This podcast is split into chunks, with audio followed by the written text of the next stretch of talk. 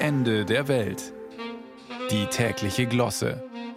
Ein Podcast von Bayern 2. Seitdem es in der Ostsee unentwegt aus der Gaspipeline blubbert und seit kürzlich an zwei ganz unterschiedlichen Stellen wichtige Kabel der Deutschen Bahn durchtrennt wurden, ist der Begriff kritische Infrastruktur in aller Munde. Für mich ist der Begriff nicht neu. Ich fand Infrastruktur per se schon immer kritisch, vor allem für unseren Planeten. Autobahnen sind in meinen Augen so eine per se kritische Infrastruktur. Sie riechen nicht gut, machen unnötig viel Lärm und sind viel zu breit, um sie als Fußgänger gefahrlos zu überqueren, selbst wenn man auf dem Mittelstreifen eine kleine Pause einlegt. Bin ich aber mit dem Auto unterwegs, verfügt die Autobahn eigentlich immer über kritisch wenig Fahrspuren, so dass ständig irgendein anderer Autofahrer meine Fahrspur unnötig blockiert. Auf den Mittelstreifen kann ich dann auch nicht ausweichen, weil ich mit einem Bären kollidieren könnte. Ha, lachen Sie nicht? In Berlin erhöht sich die Anzahl von Autobahnbären auf Mittelstreifen in diesem Monat um 33 Prozent.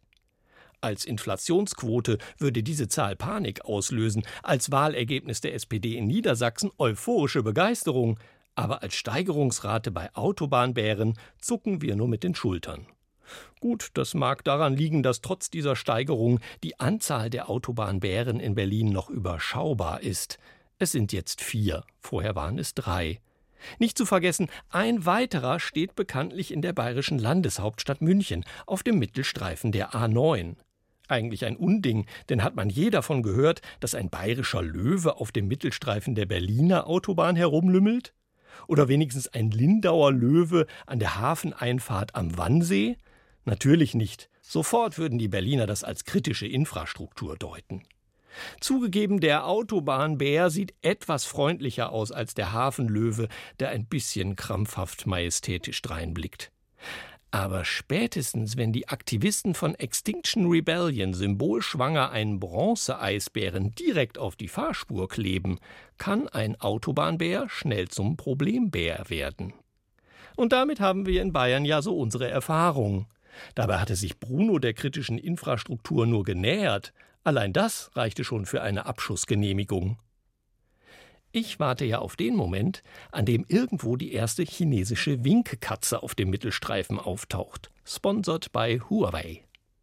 Könnte Wohlstand versprechen, könnte aber auch auf kritische Infrastruktur hindeuten. TikTok, ich hör dir trapsen. Oder stellen Sie sich vor, einem etwas durchgeknallten Milliardär würden die Satelliten gehören, die einen Krieg beeinflussen. Oder ein Kurznachrichtendienst, der die nächste US-Präsidentenwahl entscheidet. Dann wird's richtig kritisch mit der Infrastruktur, oder? Dann vielleicht doch lieber einen Autobahnbären.